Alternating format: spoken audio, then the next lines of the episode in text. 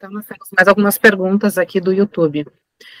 Uh, o Júnior Ramos pergunta: dar o direito ao próximo ou estar imune aos desejos de direitos, posto que o ego se esconde na imagem de humilde?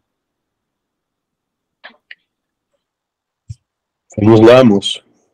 Primeiro, se você está verbalizando apenas que deixa o outro fazer o que quiser, porque você se acha melhor nessa situação, na verdade, então, não entra nem como humilde, sim como soberbo.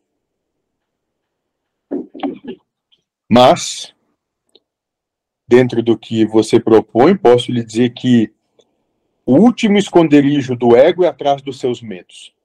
Ele fica entre você, ou melhor, ele coloca os seus medos entre ele e você. Porque ali é o último lugar que você quer olhar.